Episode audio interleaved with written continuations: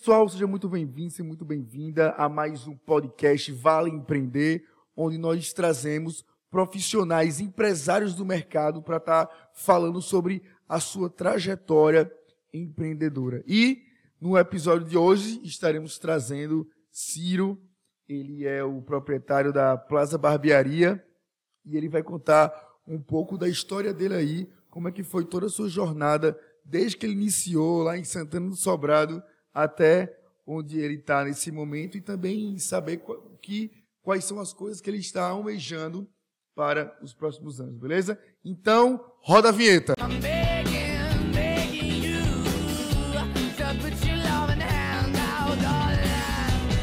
E aí, Cirão, seja muito bem-vindo novamente. Vamos pegar aqui o, o Neo Grifo, passar a pulheta, que é mais ou menos uma hora de conversa, olhando para você a pressão que a gente recebe aqui todo dia. Então, quero que você, Cirão, se apresente, fale de onde você veio, é, toda a sua história como empreendedor, como empresário, e conta do início até a sua trajetória, até aqui e agora. Lembrando, quero que você seja o mais específico possível.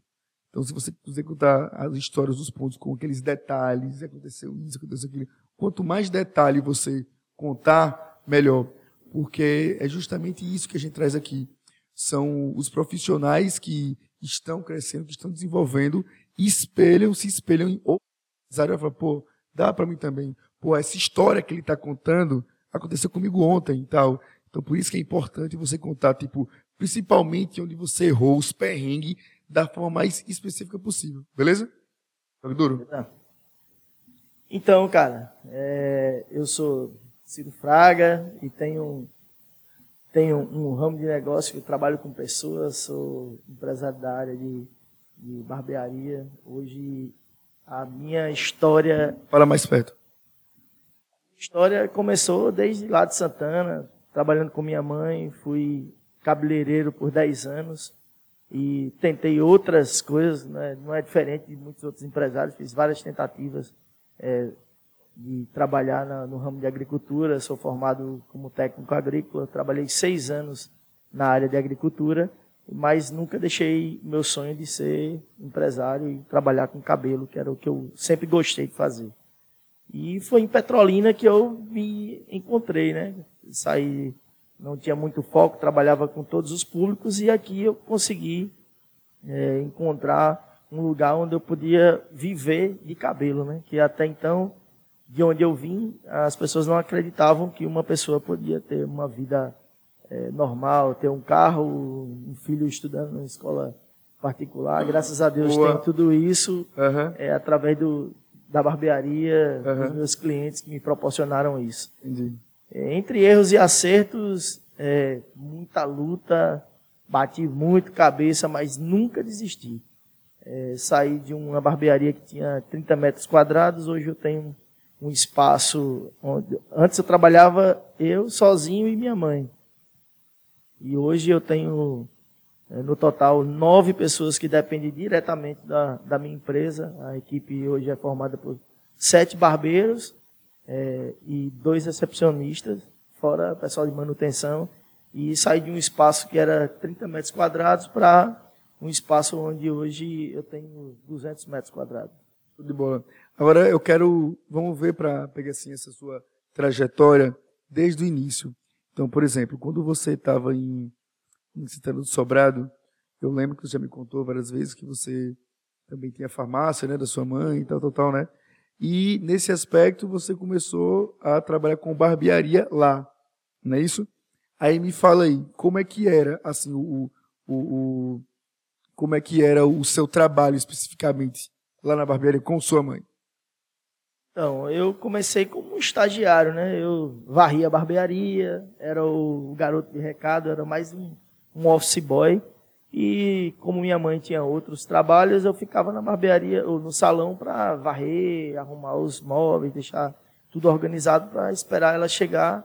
Quando o primeiro cliente chegava, eu ia lá, chamava ela, ela começava a trabalhar. E nessa ociosidade de ficar me olhando no espelho, cuidando da barbearia, eu comecei a pegar uma navalha, uma máquina e trabalhar em mim mesmo. Aí, como todo moleque tem um amigo, eu comecei a cortar o cabelo dos meus amigos. testar, né? É, e foi engraçado porque eu meio que tinha medo que minha mãe é, descobrisse que eu cortava cabelo dos meus amigos e eu então pegava você, então você cortava cabelo escondido. Exatamente. Eu pegava Certo. a máquina de minha mãe, ia para casa dos amigos lá no, no quintal lá e metia o pau, cortava cabelo de, de cinco, seis amigos e o negócio foi ficando sério. E eu, eu me lembro que os meus amigos me davam um real por cada, Cortar o cabelo. por cada corte de cabelo. E assim, quando minha mãe descobriu, ela falou: Meu filho, você está tirando. Ela percebeu que os clientes estavam saindo do salão, ela estava perdendo os clientes. Ela, ela cortava cabelo tanto feminino como masculino. Aí ela estava perdendo os clientes porque eu estava retirando os clientes dela É, porque eu estava cortando fora. certo. Daí ela descobriu isso, meu filho, se você quiser realmente ser um profissional, você tem que aprender a cobrar e trabalhar de forma séria. Foi aí onde eu comecei a minha trajetória. Aí, aí, tipo assim, importante que você falou, essa questão que é, você pagava, você recebia um real por isso daí. E tem uma coisa, Ciro, uma frase muito importante com relação a recebimento, faturamento ou salário, que é o seguinte: o valor que você ganha para o valor que você acha que deveria ganhar é o preço que você paga para aprender. E foi exatamente isso. Você cobrava um real, sua mãe falou: você tem que se valorizar e cobrar um valor correto. Só que, tipo, e não era nem você que estava pensando nesse valor, era justamente sua mãe. Então, tipo, o que é que a frase diz? O valor que você recebe, que era um real, para o valor que sua mãe falou que você deveria receber, que seria, um exemplo, 10 reais, foi o preço que você pagou para o quê? Para aprender e se desenvolver. Então, Exatamente. casou, casou exatamente o que a gente estava conversando. Entendeu? Exatamente. Pronto. Aí você viu que era bom estar trabalhando com, com barbearia, assim, naquela época não era nem barbearia, né? Era com- como cabeleireiro, né? Exatamente. Tal. E depois que você começou isso, você começou a trabalhar com sua mãe, como é que ficou? Ou você já foi para Petrolina? Na verdade, é, a minha trajetória em Santana durou mais de 10 anos, né? Eu comecei a cortar, perceber que eu sabia cortar cabelo com 14 anos. Foi onde eu comecei a ter aulas com minha mãe. Ela começou a me levar para eventos. E aí a coisa foi ficando séria, porque é, onde eu morava, cidade movida à agricultura, a gente trabalhava cortando cebola, é, trabalhando nos- na- nas roças de cebola, ensacando, cortando, vendia picolé, vendia pão, trabalhei com tudo isso. E eu, quando eu comecei a entrar na adolescência, precisando de dinheiro, minha mãe não tinha condições de me dar o que eu precisava, e aí eu estudava aqui em Petrolina, e quando eu voltava para Santana, eu começava a, pegar as, as diárias, como a gente chama lá, no final de semana, nas roças. Aí eu vi que o trabalho lá, meu amigo, era pesado demais. E, e eu, com meu porte físico, não conseguia.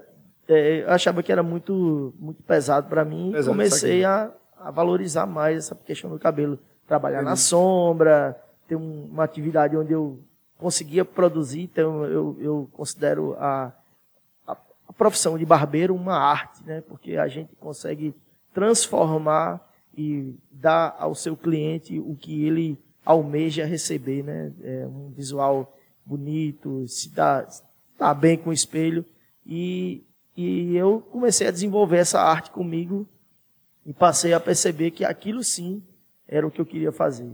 Aí eu me dediquei mais e e aí foi passado 10 anos quando eu assumi a profissão de, de cabeleireiro com minha mãe, eu meio que tinha preconceito por conta dos amigos e tal. Mas quando eu percebi que aquilo ali era onde estava meu futuro, eu, eu resolvi investir. Aí comecei a quebrar espelho da minha mãe, comecei a dizer, "Ah, essa cadeira aqui não presta. E na medida do possível a gente pintava as paredes, reformava a cadeira, e eu estava sempre. Antes não, não conseguia acesso à internet, a gente ia para as revistas, para a TV, ia, e na medida do possível fazia ali, memorizava o que eu via e tentava replicar, né? E com isso foi onde eu comecei a evoluir. E essa evolução foi notada pelos meus clientes e cheguei ao ponto de me sentir grande para um lugar pequeno. Foi aí onde eu migrei para Petrolina. Pronto, Mas antes disso ainda teve a farmácia, teve tudo isso. Nesse meio tempo, né? Exatamente. Certo. Lembrando uma coisa muito importante, você falou que tipo, demorou 10 anos disso daí, todo esse processo. E às vezes, hoje, quando a galera vê você como um ótimo empresário e profissional, principalmente, né? É, você vê que o cara quer fazer um curso de barbearia, aí já quer abrir uma barbearia e com um ano já quer, ah, não quer ter, eu quero ser rico porque se já tem aquele carro tal, tem a casa tal, tal, tal. Porra, mas a gente nem terminou. Só esse pedaço foi 10 anos, né? Entendeu? Eu enxuguei muito gelo. É, mas é assim mesmo. Enxuguei oh. muito gelo, bati muita cabeça na parede, errando, entre erros e acertos. Eu passei no mínimo 12 anos errando até. Começar a acertar, né? Até começar a acertar. Aí pronto, quando você veio para Petrolina, aí você já abriu sua barbearia ou trabalhou em outra, como é que foi? Eu passei um ano e três meses trabalhando em uma rotina que pouca gente conhece ou ou aguentaria trabalhar como eu fazia. Eu trabalhava de domingo a domingo, das nove da manhã às até a hora que tivesse cliente. É, né? De domingo a domingo, cacete. Cansei de, de, de, parar três da manhã. Tenho muitos relatos de, de pessoas que me conhecem, porque que conhecem a minha história, que sabem que isso é verdade. Eu, na, lá em Santana tinha a festa do interior e tinha o dezembro, final de ano. Era o período que a gente mais trabalhava. Cansei uhum. de estar com minha mãe trabalhando até duas e meia, três horas da manhã. É, tempo que eu era solteiro, meus amigos, tinha um amigo ou outro que me esperava para a gente ir para festa. Mas quando eu casei, ou antes de casar, minha esposa me esperava. Para poder gente, ir. Cansei de chegar na festa, o, o cara tá lá se despedindo. Valeu, galera! então, mas, ó, massa isso daí, Cirão, porque, tipo assim, é, primeiro você teve a questão da, da, da paciência, né? Para poder esperar e tal, os 10 anos. Depois, quando você começou a trabalhar aqui, até aqui em Petrolina, você, tipo, pô, trabalha domingo a domingo, quer trabalhar até meia-noite, uma hora da manhã, três horas da manhã, não é para qualquer um. Então, tipo assim, o importante é que, tipo, quem está escutando você aqui, que trabalha no ramo de barbearia, que é funcionário ou que já abriu sua empresa, é entender que tudo isso que está fazendo tem que se pagar um preço. E se você não pagar o preço, você não vai conseguir conquistar. Entendeu? Porque nada, tudo que vem fácil, vai fácil. Então, tudo que você foi fazendo, você foi construindo em cima de base sólida. Exatamente. Não é, não é isso? E quando me diga uma coisa, e quando a galera, quando você foi para Petrolina, a galera não ficou criticando, você é doido, vai para Petrolina, chegar lá, ela é tudo diferente, tal, tal. Foi o que eu mais ouvi, cara, foi o que eu mais ouvi. Porque assim, quando eu trabalhava em Petrolina, eu trabalhava de quinta a sábado. É, isso já era casado, aí ficava é, hospedado na casa da minha sogra e tipo eu trabalhava segunda, terça, quarta, ou domingo, segunda, terça e quarta eu trabalhava em Santana. É, fazer uma observação que no domingo, como era período de feira, eu abria a barbearia às seis e meia da manhã. Eu chegava a atender 46 clientes de seis da manhã até cinco da tarde. Show de bola, show de bola. Pra, o corte de cabelo custava cinco reais e aí para eu eu conseguir fazer um, um Bom, tem que ter muito legal, volume. Eu, eu tinha que ter muito volume. Então era no automático mesmo. No, pau quebrava. É, e assim, e eu não culpo minha mãe porque a educação que ela teve era diferente da minha e a gente trabalhava nós dois, só que como ela é, começou a perceber que eu já dominava a barbearia, ela começou a tirar o pé e trabalhar. E você teve que assumir. É, minha mãe também é funcionária pública, trabalha na área da saúde e ela começou a, a, se dedicar mais a isso. E eu, como tinha mais gás, é quem ficava lá no, na, na ponta da lança, né? Entendi. E aí ela tinha medo, tinha medo assim, ela dizia, não, não dê nada de graça a ninguém, não dê aquilo que você não recebeu de outra pessoa. Uhum. Então, com isso, eu não ensinava o que eu sabia a outros, ou melhor, ela não queria que eu ensinasse para não criar concorrentes, concorrentes, né? Então. Só que daí eu percebi que eu sozinho tinha um limite, né? Aí onde eu conheci um amigo e comecei a ele ele tinha interesse em aprender, eu comecei a ensinar ele, a gente começou, como tinha muita amizade, e ele era o único dos meus amigos que tinha vontade de aprender é aquilo. Isso. Entendi. Exatamente. E aí, quando eu vim para Petrolina, né, trabalhando de quinta a sábado, eu vi que aqui sim era uma mina de ouro. Nessa época eu já tinha a farmácia e tinha um salão. Eu montei a farmácia para minha esposa ter uma atividade, eu recebi uma rescisão de uma empresa, onde eu dividia, ah, por o muito tempo, tempo eu dividi, dividi meu, meu tempo entre dois empregos. trabalhava numa empresa e nas horas vagas eu atendia no, na barbeira, no salão. E eu costumo dizer que eu não sou barbeiro, não sou cabeleireiro, eu sou o que precisar. Qualquer época, meu amigo, que, que, o, que o vento mudar, eu mudo também. É isso aí. E, e aí, esse amigo meu, quando eu vim para cá, eu percebi que o negócio era bom. Eu fui disse para ele, velho, vamos embora para Petrolina, que lá o negócio é bom. Aí eu comecei a ganhar clientela. No meio tempo, eu, eu fui meio que sabotado. É, fui dispensado, na verdade é, desse trabalho que eu tinha, porque eu comecei a crescer muito e. Comecei a incomodar. Comecei a incomodar, exatamente. Aí, é, também não culpo quem fez isso, porque é, foi a educação que ele teve há um tempo atrás, era meio que a mesma mentalidade que a minha mãe tinha. E... É um concorrente, exatamente, né? Então. Exatamente. Só, só lembrando, que... só que tem que lembrar disso daí, que o seguinte, é, o tempo é limitado para todo mundo. O tempo de todo mundo é limitado. Então, tipo, a partir do momento que você tem uma mentalidade como essa, você sabe que você vai ter uma potencialidade de ganho limitado. Porque, tipo, se o seu tempo é limitado e você só você quer fazer não quer ensinar ninguém, o seu tempo é limitado. Agora, a partir do momento que você ensina para um outro, para ele poder trabalhar com isso também, trabalhando com você, você está o quê? multiplicando seu tempo. E quando você multiplica seu tempo, você automaticamente está multiplicando o quê? O seu capital. Exatamente.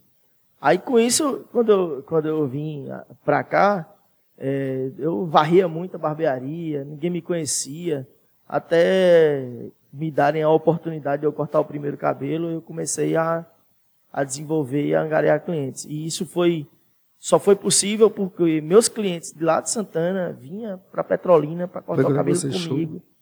só para me dar o apoio. Mesmo é, eu, quando eu saí de lá, é, quando eu comecei a fazer essa desmama, né, de, de, me dividir, eu eu meio que atendia atendia os clientes de lá aqui e os daqui estavam indo para lá.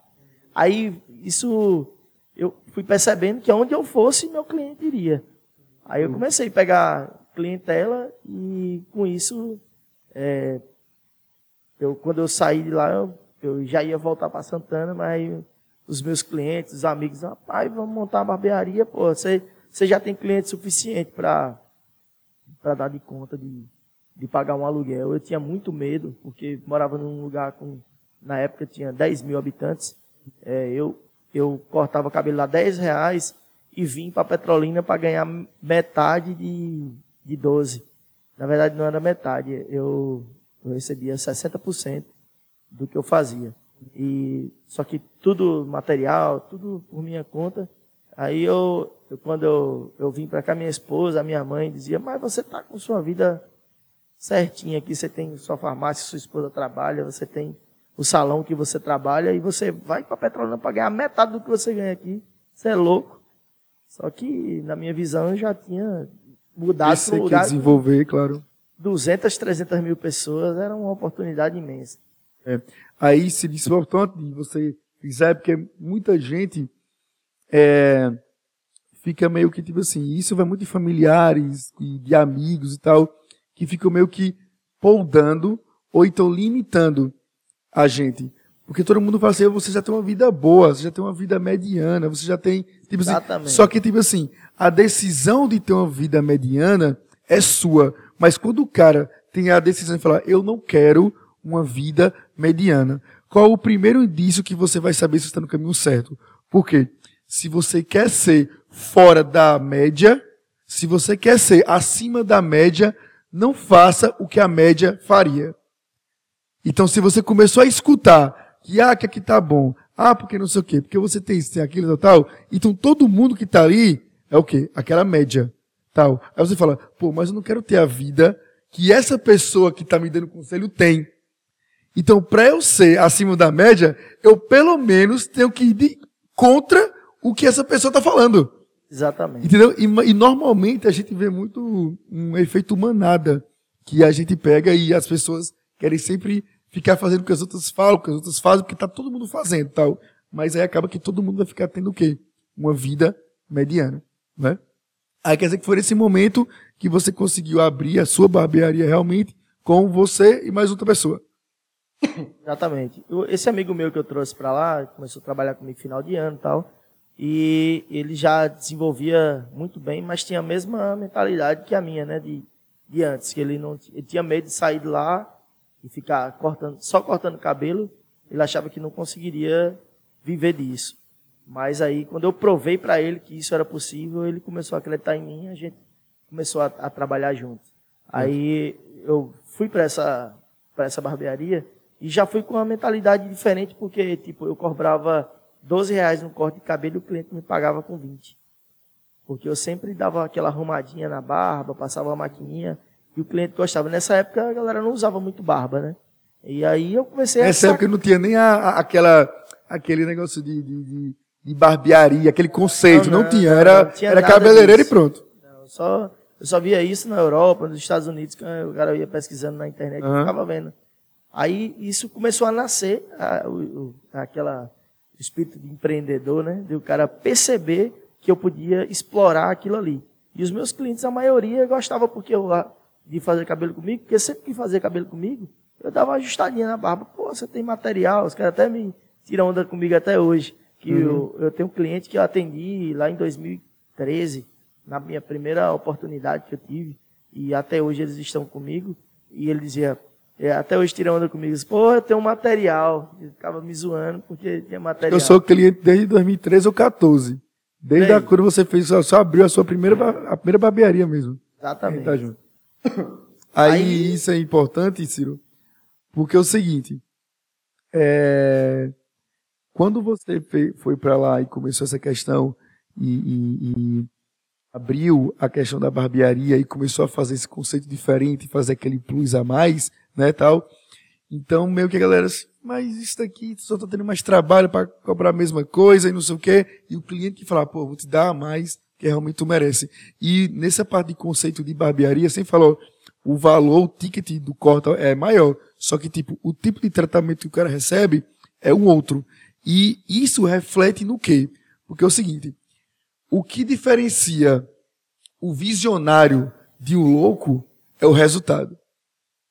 É isso que diferencia. Então, por exemplo, todo mundo do ramo fala, meu amigo, corte, cabelo, é volume. Então tem que ser rápido. Aí você demorava mais tempo ali, ajeitando o cara e né, tal, e o cara por si só já lhe dava um valor maior. Que foi esse o conceito que você, de, de barbearia, que você vai dar um tratamento melhor e você vai conseguir um valor, você pode cobrar um valor maior tal. Só que, tipo, você foi visionário. E muita gente lhe criticava sobre isso. Aí onde encaixa justamente a frase. O que diferencia do louco é o resultado. Como você se deu bem, você chamar de quê? De visionário. Porra, tá isso. vendo aí? Cirão, cara foda, enxergou e. Se você não tivesse dado certo, tá vendo aí? Não disse que era um doido? Tá vendo? Tal, tal. Então, velho, é, isso é foda, porque sempre existe a questão da aprovação social. E acaba que a gente, quem não liga para isso, se dá bem. Mas quem liga para isso, velho, fica na limitação. É realmente, e tenta escutar as pessoas falando, é realmente, é realmente, é realmente, é realmente. Para você ver, quem investe na bolsa de valores, os grandes investidores fazem bem assim. Se tem muita gente investindo, tá, tá passando na televisão que a bolsa está crescendo, tá tendo um jornal revisando que a bolsa está crescendo, o que os caras fazem? Sai. Porque a manada tá indo. Aí todo mundo começa a entrar quando tá bombando, aí acaba que começa a quebrar. Aí quando o mundo tá quebrando, o que esses caras fazem? Entra, comprando barato. Então, velho, a gente tem que entender que o seguinte, você não pode seguir a manada para ter resultado. Quando você vê muita gente fazendo daquele jeito, tá na hora de você mudar. E eu vejo muito isso em você. Enquanto todo mundo fica, tipo, meio que copiando o que você faz, tá vendo ali, eu tô fazendo isso, tal, tal, você, aí começa todo mundo a fazer a mesma coisa. Aí você faz o quê? Começa a fazer diferente. Exatamente. Se você fizer igual que todo mundo faz, você não vai ter resultado. Você vai ter o resultado que a maioria teria, a média teria. Mas se você quer ser diferencial, você tem que fazer algo diferente. Exatamente. E foi isso que, que fez com que essa aceitação do, do público petrolinense pelo, pelo nosso trabalho, pelo meu trabalho. É, quando a gente mudou para esse lugar onde eram duas cadeiras, é, em nove meses eu mudei é, eu, eu reformei minha barbearia três vezes. Em nove meses. Que é basicamente três vezes. A cada três meses você reformava. Exatamente. Aí, tipo, era até engraçado que a gente fazia progressiva. Essa bagagem que eu tinha de ser cabeleireiro foi primordial para minha aceitação, porque a finalização de um cabelo, uma escova, é, uma progressiva, esses procedimentos estéticos que a gente faz com o cabelo, modelar, é, finalizar com pomada, com cera, e isso era, era algo que ninguém fazia aqui, né? A, a, a, o, o, cara que atendia homem, ele só cortava o cabelo. Era engraçado que quando eu fui trabalhar no salão, o lavatório de cabelo do cara lá ficava a, é, como se fosse o estoque dele ali. Montava a bagunça toda em cima do lavatório. E lavar o cabelo, lavava. Ninguém usava o lavatório. Uhum. Então, eu, eu comecei, quando eu cheguei a trabalhar lá, eu comecei a usar o lavatório, lavar cabelo, tal, hidratar, e isso também foi um ponto que eu trabalhei muito em cima disso. É, em nove meses a gente chegou a chegou tempo de tipo janeiro a gente ter a barbearia com três cadeiras é, e três, três atendendo, 18 pessoas esperando na fila. Era uma coisa de louco, meu irmão. E tipo, tinha cliente que gostava tanto da, dessa ideia de arrumar o cabelo que ia todo dia. Eu, né? Rapaz, teve uma época que foi, eu ia todo dia, bicho. Putz, eu trabalhava de lá, pô. Porque, tipo, era tanta gente pra atender, então, tipo, você ia ter que esperar. Eu falei, velho, vou trabalhar de lá, velho. Levava o computador pra ficar trabalhando de lá, porque era a minha hora, pô. Eu não esqueço nunca que esse amigo meu, Coxinha, né, trabalhava comigo, aí, aí eu falava pra ele, ei, velho, vamos, vamos organizar uma agenda. Eu, eu coloco um papel lá em cima do balcão e a gente começa a, a botar a ordem do cliente para ver se o negócio uhum. organiza. Isso foi dia 23, eu acho, de Natal, dezembro. Aí a, a gente, notando o número, isso era 10 e meia da manhã, tinha 42 pessoas esperando na agenda. Negócio de louco, velho. Vai acabar no Réveillon. Nessa época não tinha recepção, não tinha nada, era tudo na, na pura ordem de chegada e a gente metia o pau cortando cabelo e arrumando gente. Eu sei que, pô, eu tinha um cansaço físico de trabalhar pra caramba mesmo, mas quando chegava em casa eu tava feliz, porque todo mundo Realizando. tava feliz. Uhum. Ah, top, o top. meu barbeiro ganhava dinheiro, eu ganhava dinheiro, todo mundo. O cliente estava sendo bem é, tratado, né? Porque o que ele procurava, ele tinha lá. Nos outros lugares ninguém tinha esse, esse serviço. Isso, isso. Top, top. A top. gente começou a fazer barba aqui, parceiro. Né? Tinha ninguém sabia o que era. Ninguém sabia o que era fazer uma linha de barba, ninguém tinha. Degradê. Um degradê em cabelo, ninguém sabia o que era isso, não, mano. Aí, aí a gente bombou, velho. Bombou. Aí foi nessa necessidade de você, de ter tanto cliente que você mudou para esse ponto bem maior, que foi um ponto assim que você, eu me lembro na época, que você comentava assim, velho, o que é que tu acha? Tá, eu tô com medo porque o aluguel é muito maior, estudo é muito maior, vou ter que gastar muito dinheiro, tal, tal, tal. E conta como foi a experiência. É, tipo, é, a gente, a sacada, eu acho que a sacada principal foi, tipo, eu, quando eu saí de Santana, eu comecei a abrir dia de segunda-feira, porque eu também não abria, que eu atendia em Santana. Uhum. Aí eu ficava atendendo só um dia em Santana, só para não deixar meus clientes na mão. Mas daí, quando eu não consegui mais, eu atendia domingo e segunda em Santana, para poder começar aqui na terça. Aí a gente cansei de, de, ter cliente lá e a gente tá lavando a barbearia na, na segunda-feira, porque não dava tempo, velho. Minha vida era uma era uma loucura. Correria. E aí a gente ganhou muito cliente por, por abrir segunda-feira, porque uhum. a galera geral não abria seus comércios na segunda-feira. E aí isso foi também um dos pontos que a gente conseguiu é, angariar muito cliente por, por ter a semana inteira disponível para o cliente. E a gente fechava, tipo, 11 horas da noite, meu irmão, nós estava lá de, de, de madeira, de, o pau é. quebrando mesmo. Aí nesse momento, você viu que estava pequeno o espaço. Exatamente. Aí os amigos chegavam assim, irmão, você tem que mudar para outro lugar, isso aqui não dá mais não. Isso aqui não dá mais, não realmente não dava, velho. Era muito cheio. Aí é, é, eu tinha feito uma, uma latadazinha na frente, assim, uma cobertura, e o povo não, não dava para ficar todo mundo lá dentro, os caras ficavam sentados lá fora. Era engraçado. Irmão, como é que esse povo vem para cá pagar para ficar aqui do lado de fora? Aí o amigo disse, meu irmão, nós temos que mudar disso aqui, velho, não dá mais não. Aí é, eu sem coragem, né, de ir para lá, juntou os amigos, com a ajuda de um, de outro, a gente foi e mudou para esse lugar. Irmão, eu achava aquela barbearia um negócio de doido, de tão grande que era. Uhum. E a gente chegou lá com três cadeiras e colocamos. Eu, eu não, né? O amigo que, que me ajudava botava ornamentando lá e botava um negócio num dia. Botei, sei que botei sinuca, botei tudo lá. Cabia qualquer coisa. Hoje não cabe mais nada. É. Tinha sinuca, tinha. Cabe um bocado de coisa. Agora tem que, botar, tem que tirar e botar cadeira. Exatamente. E aí eu fui trocando a sinuca por cadeira, fui trocando uma coisa, uma ornamentação por cadeira, e tome cadeira, e tome cadeira. Hoje a gente tem nove cadeiras hoje na, na barbearia, sete estão em plena atividade, mas as outras duas já já a gente está tá aumentando também. E, e tipo, velho, de lá para cá, quando eu peguei esse negócio grande, a despesa tudo grande, tudo no aumentativo, eu quebrei muito cabeça, velho. Fechar as contas. Até eu conseguir acreditar em mim mesmo como gestor, eu bati muito. Mas eu me lembro exatamente quando aconteceu isso. Foi justamente quando veio a pandemia. Que aí, quando veio a pandemia, que você começou a ter que fazer conta, tal. Fala um pouquinho de como foi, foi a, a, a, a e não só para poder é, ressaltar, é, quando você pegou e saiu de uma barbearia para ir para outra, ela é bem maior, tem que pensar que você tem que ter muita coragem de fazer isso daí. Você, ia, você, você tinha um faturamento tal, e você pegou e você ia para um outro lugar. E aumentar o que? Os seus custos, né? Então, qual é, qual, sei, qual foi assim, a sua ideia, né?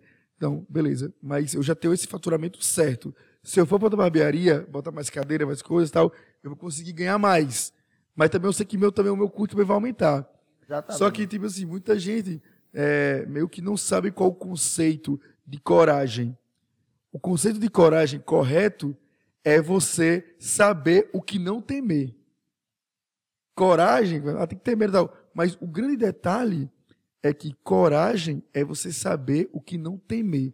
Você saber que você é um óleo profissional, você saber que você já tinha uma clientela super fiel, que tinha cara de Santana que vai Petrolina, Petrolina para Santana, era galera fiel, então, tipo, aquele faturamento estava garantido.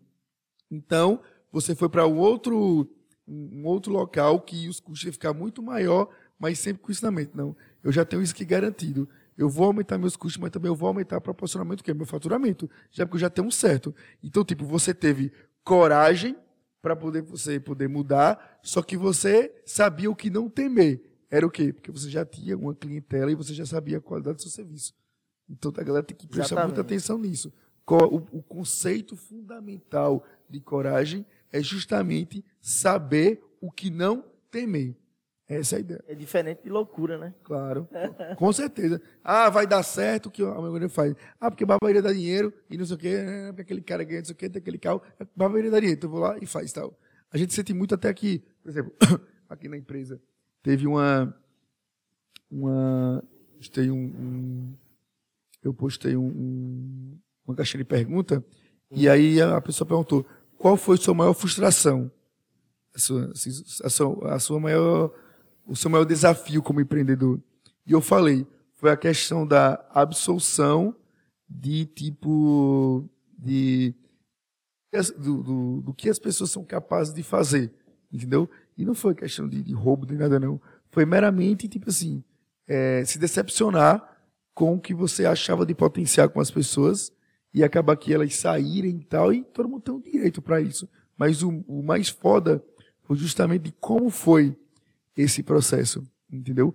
Então, tipo, é, muita gente acha que o, o, negócio da gente, tá, o meu, o seu, o cara tá olhando de fora e fala, isso aqui é muito fácil. Esse bicho ganha dinheiro demais e é fácil demais, tal, tal, tal. Irmão, você não tá entendendo. Não. Aí fala, rapaz, isso aqui dá dinheiro. Eu falei, pô, bicho, dá dinheiro, vai fazer então. Então, é. por exemplo, eu tinha pessoa, pessoas aqui na empresa que estavam há dois anos na empresa e se achavam os mais inteligentes, os melhores, e falar, ah, eu já mereço ganhar tanto, porque não sei o quê, porque não sei o que, tal, tal. A gente tem oito anos de estrada como empresa.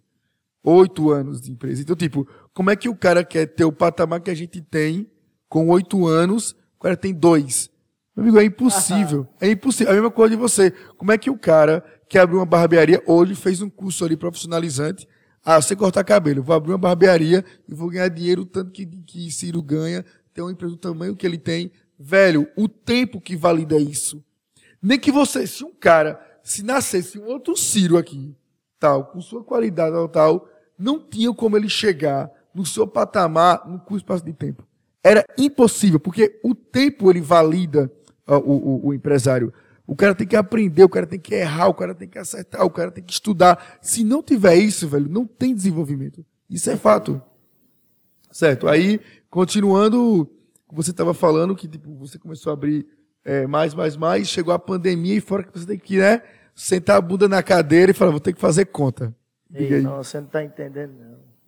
Eu, eu estava numa situação, antes da pandemia, eu já estava numa situação, tipo, atendia 90 clientes num dia e quando chegava no dia de pagar a galera que trabalhava comigo, não sobrava, entrava no cheque especial. Era um negócio de louco, velho. Eu estava totalmente descontrolado, porque não era eu que assumia essa parte de gestão financeira nem de nada. Era, era e não era, porque o dinheiro ficava na minha mão, só que tipo, eu não tinha um controle financeiro, não tinha nada de como o negócio era muito cheio, todo dia entrava dinheiro, eu achava que estava tudo certo. Mas, meu amigo, quando a pandemia chegou, ela me deu um choque de realidade tão grande. Mas, assim, é, essa ideia de, de, essa teoria que é no, nos momentos difíceis que a gente consegue encontrar o, o caminho, é pura verdade, meu irmão. Porque hum. eu passei 20 dias, acho que dos 20 dias, 10 eu passei é, ligado direto, sem dormir. É, Pensando o que fazer. Não, meu irmão, vou acabar com tudo, já, já não, não consigo mais me dar conta, é, não, não, vou conseguir sair dessa. Mas daí eu fui pensando, rapaz, de onde foi que eu vim? Como, como foi que eu cheguei até aqui? Velho, botei uma cadeira na minha casa e mandei uma. Isso o cliente todo dia me procurando, né? Aquele aquele medo do, do, do, Covid e tal, vai morrer todo mundo, não sei o quê. Eu disse, rapaz, eu não tenho. Aí eu comecei a, a negociar com o dono de ponto, comecei a, a falar com funcionário e fui arrumando. Fiz uma, uma agenda para os meus barbeiros, trouxe a, a recepção para dentro da minha casa. E isso, e a minha preocupação não era só minha, era de como o meu povo ia é. sobreviver diante uhum. disso. Entendi. Aí a gente... Porque é justamente sua visão de gestor. Exatamente. Porque um gestor, ele tem que pensar justamente nas pessoas que estão com ele, que dependem dele. Entendeu? Então, isso também você mostrou essa questão do espírito de liderança. O momento Exatamente. que você pegou e falou, ó, oh, velho, relaxa, fica de boa, eu vou achar um jeito da gente sair dessa. Tá? Exatamente. Aí todo mundo começou a fazer seus atendimentos e tal. E aí eu fui botar uma cadeira na minha casa. Aí, meu amigo, eu comecei a atender tanta gente, tanta gente, que eu. Hoje eu, eu falo seguramente que eu tenho. Meu, aumentou cerca de, de 20% a mais de cliente, porque eu trouxe da minha casa para a barbearia quando a gente reabriu. Porque eu. Meu irmão, eu, eu cheguei a faturar muito mais do que eu faturava dentro da barbearia, trabalhando é, com a equipe, tipo, não em números, mas em, em lucro, né? Porque eu cortei tudo. Velho, você tem uma ideia. O meu plano de, de telefonia eu, eu, cancelei.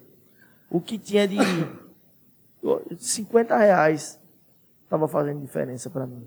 Mas, ó, isso você falando é, faz muito sentido, bicho, porque é, é, com relação a o momento que você percebeu isso daí, porque assim, ó, existe a diferença do empreendedor do administrador e do gestor. Existe a diferença.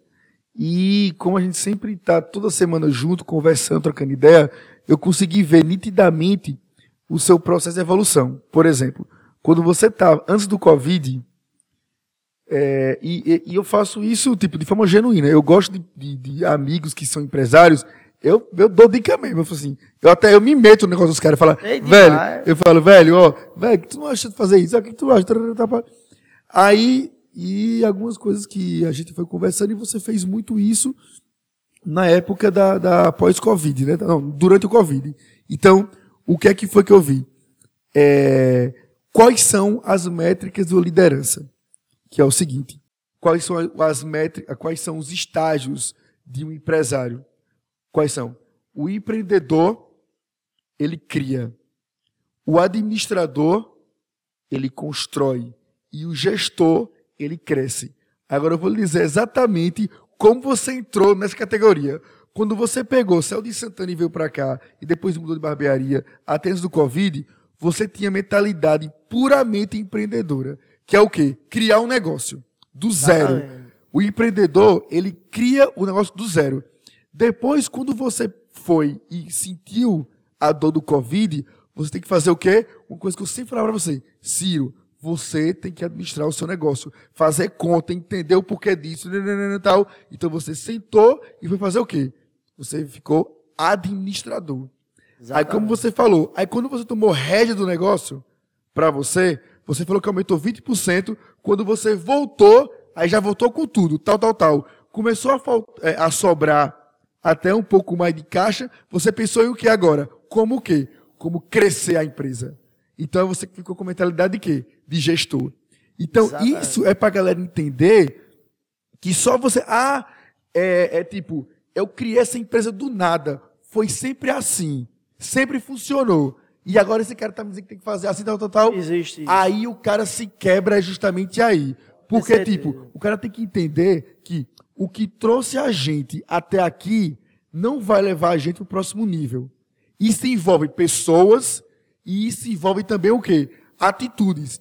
As pessoas que lhe trouxeram até aqui, chegou num momento que não fez mais sentido. As pessoas não tinham mais a mentalidade e tal, tal. Então, vida que segue. Você foi para outro nível. E a forma de você administrar, o que levou você até aquele momento, é, antes da pandemia, fazia sentido. Chegou a pandemia e deu choque de realidade, como você falou. Você saiu daí, aí você viu, pronto, o, que, do je, o jeito que eu trabalhei até aqui não funciona mais. Eu tenho que ir para esse outro estágio para mim ir para o próximo nível. E depois Irmão. você foi para o último, que foi a gestão. Ou que, que foi o seu espírito de gestão, que é o quê? O crescimento. Que você está vivendo isso hoje. Mano, eu tomei tanta pancada nessa pandemia, tanta pancada que eu, depois que eu passei por isso, eu disse, rapaz, eu não morro mais. Não. Eu aguento, eu aguento é tudo agora. Eu sou- agora eu sou invencível, ninguém me derruba mais não, porque, velho, o que eu, pelo que eu passei, uma- um- eu aprendi muita coisa, aprendo muita coisa com, com os meus clientes, né? Eu tenho muitos clientes, os caras são líderes de empresas grandes, os caras são experientes. Eu tenho um amigo catriano que, que um dia ele me disse uma coisa e, e eu comecei a sacar também através dessa mensagem que ele me passou. Ele disse assim, cara, é, você, ele, mu- muitas coisas ele já tinha me dito, né? Cara inteligentíssimo, sábio, e ele disse assim que existe uma grande diferença entre inteligência e sabedoria. Claro. Ele disse que o cara inteligente, ele consegue perceber as coisas, ele consegue, ou melhor, o cara inteligente, ele usou até uma, um trocadilho, que o inteligente, ele sabe que tomate é uma fruta, mas o sábio sabe que numa salada de fruta nunca se põe tomate. Tô ligado. Foi uma, uma sacada assim, extraordinária. E outra coisa que, que eu ouvi também dele dizer que um, um avião, até ele conseguir planar, ele gasta 80% do combustível dele até chegar na altura para ele Ideal. começar a planar. Então, 20% disso é até ele alcançar o destino dele. Então, meu irmão, eu sofri e, e quando eu cheguei, quando eu retornei, eu retomei, eu passei a, a fazer conta de tudo. Todo cliente que eu atendia, consegui organizar minha agenda, consegui fazer tudo bonitinho. Quando eu voltei, eu voltei a todo vapor. Exorcizei todos os meus demônios, mandei tudo embora, pintei barbearia, reformei liso, sem um conto no bolso. Mas como eu não tinha gastado mais nada, passei três meses sem fazer nada, meus cartões estavam tudo, tudo lindo, tudo liberado. Aí eu meti o pau na Ah, máquina, Isso, ó. retomei. O que é que a gente leva de ensinamento com relação a isso daí? Tem uma frase da Senna que ele fala bem assim: você consegue ultrapassar 15 carros numa corrida de chuva. Você não consegue ultrapassar 15 carros de sol. Entendeu? Então, tipo, você consegue crescer, sabe aonde? No caos. É no caos que você cresce. É no caos que balanceia o, o, o, mercado e, tipo, quem é, quem é o cara determinado que quer, quer desenvolver? O cara que está lá em cima, arrogante, que acha que o jeito dele é o federal, que não organiza as coisas, cai. Então, tipo, eu uma frase de Flávio Augusto que ele falava bem assim: é, é no momento de crise que o dinheiro muda de mão. É, é a oportunidade que você tem para poder estruturar a sua empresa. E, só para concluir, o que acontece com relação à crise? Eu estava conversando isso com você ontem. Foi com você ontem. Que é o seguinte: na crise, varre do mercado quem é aventureiro e potencializa quem já é bom. Porque quando o cara é bom, aí o cara fala, eu tô que me organizar. Aí começa a tirar custo. Né, né, né, né. Quando sai da crise que começa a subir, você tem o quê? Você já ajeitou tudo da empresa. Você já era bom sem cortar todos aqueles problemas. Agora, meu amigo, você vai voar, porque você, o mercado está melhor e você está mais enxuto. Exatamente. Sacou? Véi, eu consegui desenvolver um novo modelo de atendimento, um novo modelo de gestão, estando em casa. É, como eu não tinha a despesa da barbearia, eu é, levei o freezer da, da barbearia para casa. Na verdade, não levei o freezer, levei a cerveja que estava na barbearia para casa. E aí o cliente chegava, eu abri uma cerveja bem gelada para ele, é, a custo zero, ele não pagava por essa cerveja, era cortesia, porque eu já não estava tendo a, é, a, mão de, o gasto com energia, com muitas coisas que uma empresa grande tem. E, e em casa eu tinha condições de, de proporcionar isso para o cliente. Uhum. Tipo, eu dava uma cerveja a ele, o cara tomava oito cervejas na minha casa. É, e quando eu voltei, meu amigo, os caras disseram, ah, meu irmão, eu quero minha cerveja. Aí então. Tipo, Mas eu lembrava que tinha café da manhã, cuscuz, buchada. Na, meu amigo, na sexta-feira eu comecei a fazer café da manhã. O cara chegava na minha casa, tinha um banquete para ele. Eu ia tomar café lá. É isso Aí mesmo. Disse, meu irmão, quando a gente retornou, eu disse, meu irmão, eu quero voltar para sua casa, não quero mais é, ficar aqui. É, mais vantagem, pois é. Então, não, então, tipo, é, mostra você com o espírito empreendedor, como espírito é, de empresário, assim, o quanto que a gente realmente tem que pagar o preço para poder chegar onde a gente quer. E não ficar só apontando e tal, tal, tal. Porque normalmente as pessoas que não têm sucesso, elas têm muito o costume de apontar. Exatamente. Os erros da pessoa, né? culpar, terceirizar a culpa. Exatamente. As pessoas que têm sucesso, normalmente elas não fazem isso. Normalmente elas enaltecem as coisas boas que as pessoas fez, que a pessoa fez. E não o contrário. Entendeu? Porque eu estava até conversando ontem com o meu time de pessoal de obra. Eu falei bem assim. É, é, o, saiu duas pessoas da mesma realidade. Da mesmo bairro, da mesma, da mesma escola, e um cresceu e o outro não. Num, esse cara que não cresceu, ele só vai falar as coisas ruins que aqui o cara, aquele cara tomou alguma decisão errada, tal, tal, alguma coisa ruim que o cara fez. Ele nunca vai falar o quanto aquele cara desenvolveu, sabe por quê? Porque na hora que dentro dos amigos dele ele fala que aquele cara cresceu, ele vai enfatizar o quanto que ele é fraco, o quanto que ele é ruim, porque tipo, vocês saíram da mesma condição social, do mesmo estudo, da mesma escola.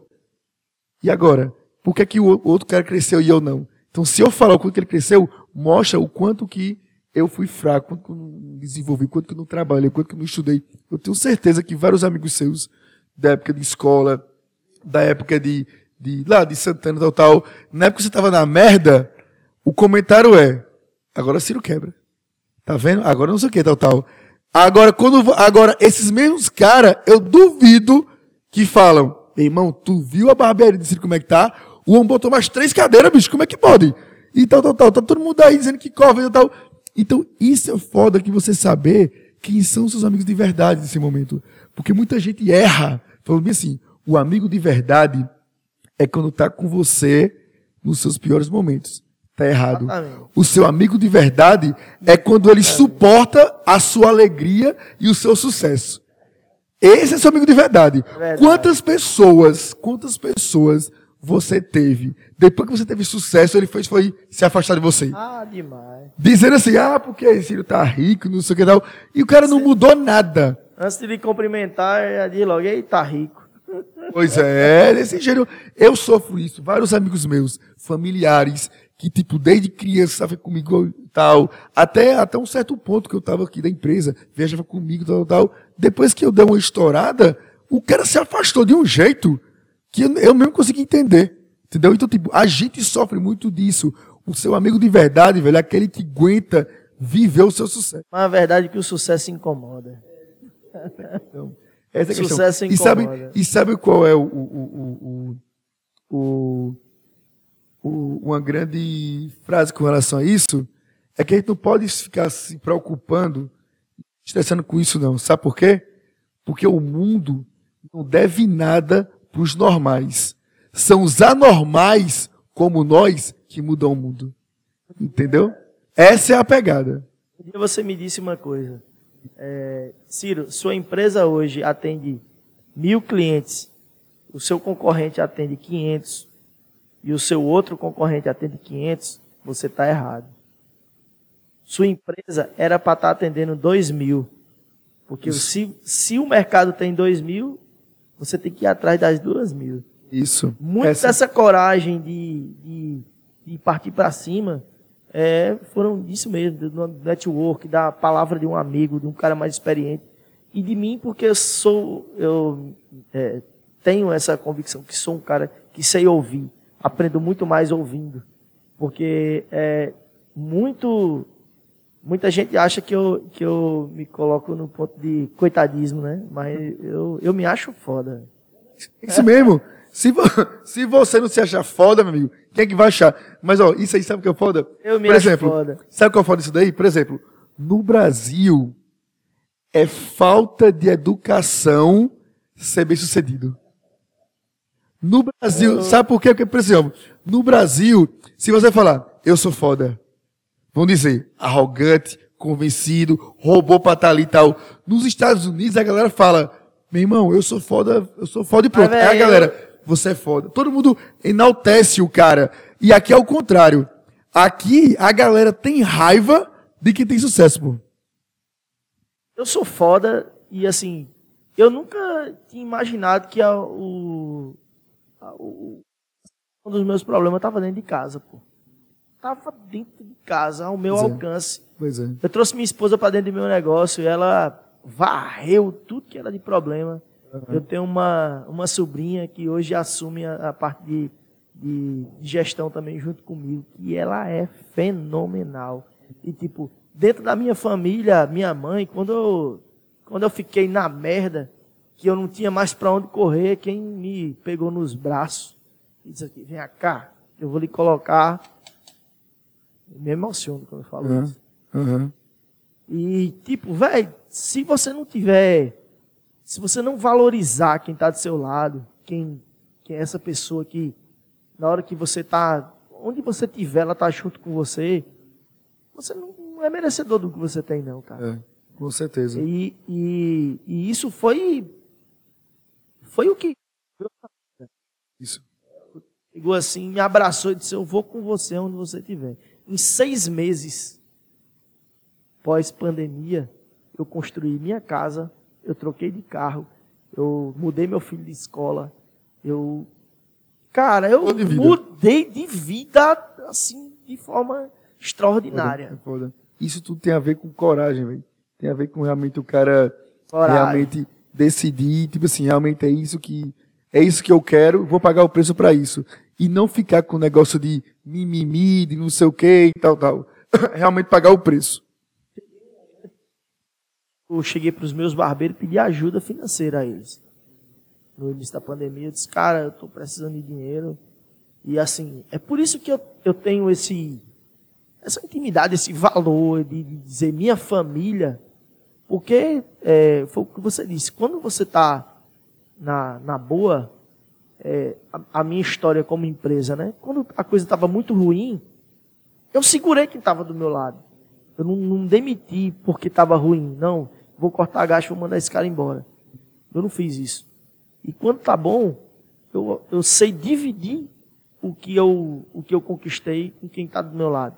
Então é por isso que eu, eu, eu ouso dizer minha família, meus, o, a galera que trabalha comigo, justamente por causa disso, porque eu tenho a confiança e, a, e o apoio né, de quem está do, de quem tá do meu lado. Tudo de boa. E, e hoje, hoje sim, eu tenho uma empresa na minha mão, onde eu tomei a, a decisão de contratar uma empresa de gestão financeira, de contratar, de mudar de contador, de, de ousar outros, outros, outras investidas, né? De mudar a cara da minha eu sei, empresa. Eu sei que a empresa da Gestão Contabilidade é Samuel, nosso amigo pessoal, já veio aqui também, né, tal. Então já vou cobrar propaganda, viu, Samuel? Como é bom. então, Cirão, essa é a pegada. Eu vou fazer três perguntas para você aqui é, para a gente poder para gente poder concluir esse podcast, para a galera ficar é, ciente. Me fale aí de um a três livros que mudou a sua realidade assim. É, é, eu, eu não sou um cara de ler muito, porque tipo eu não gosto de perder tempo. Eu só eu só procuro ler aquilo que de, de me traz algum algo de grande valor. valor. Hum. É, eu, eu, eu li Sun Tzu, de arte, arte da, da, guerra. arte da guerra há muito tempo atrás foi o que me abriu minha mente para para entender de liderança, de como montar uma equipe, de, de ter estratégias, né? E, e aprender a dar valor também, né? Na, de quem está do seu lado. A, de, pessoas devem ter é, essa questão da hierarquia também. Claro.